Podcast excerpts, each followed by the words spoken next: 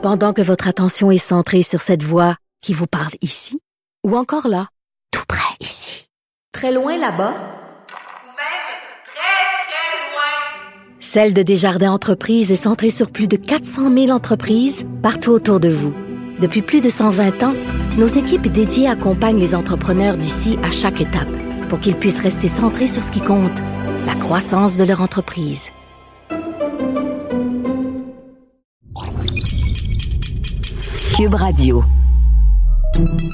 Salut, c'est Charles Tran avec l'équipe dans 5 minutes. On s'intéresse aux sciences, à l'histoire et à l'actualité.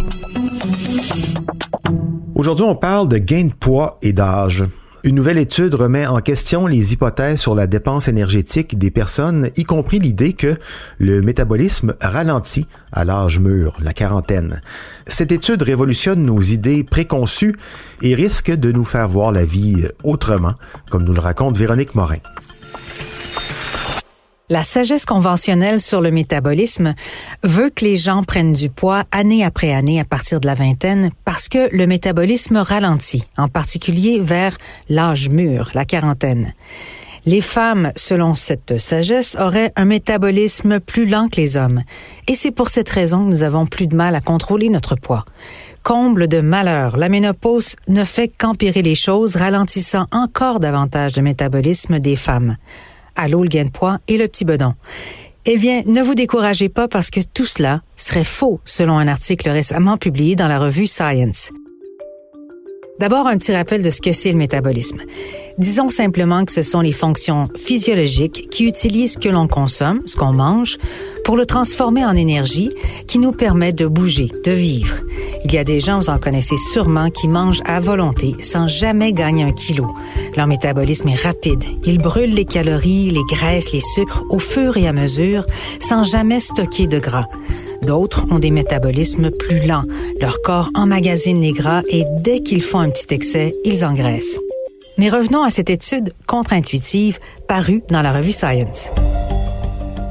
En utilisant les données de près de 6500 personnes âgées de 8 jours à 80 ans, les chercheurs ont découvert qu'il existe quatre périodes distinctes de la vie en ce qui concerne le métabolisme.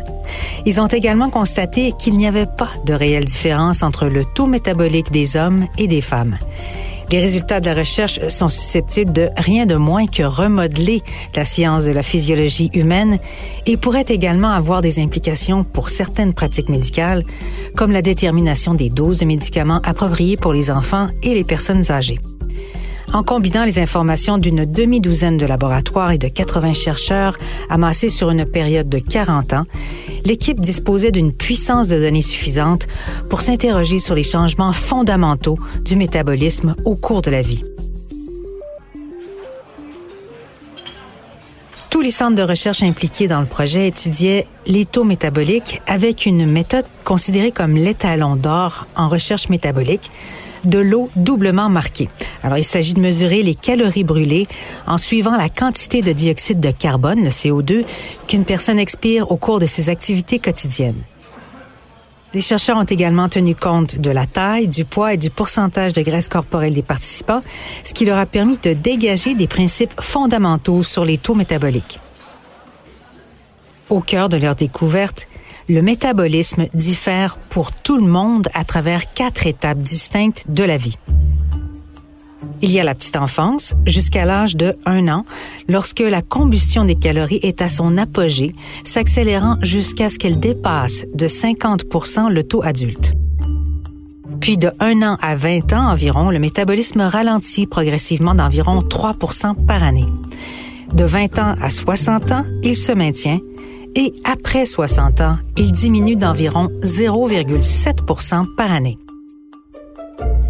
Une fois que les chercheurs ont contrôlé les variables que sont la taille du corps et la quantité de muscles dont disposent les personnes, ils ont également découvert qu'il n'y avait aucune différence entre les hommes et les femmes, c'est-à-dire qu'en principe, des personnes de corpulence similaire auront des métabolismes similaires, peu importe s'il s'agit d'un homme ou d'une femme.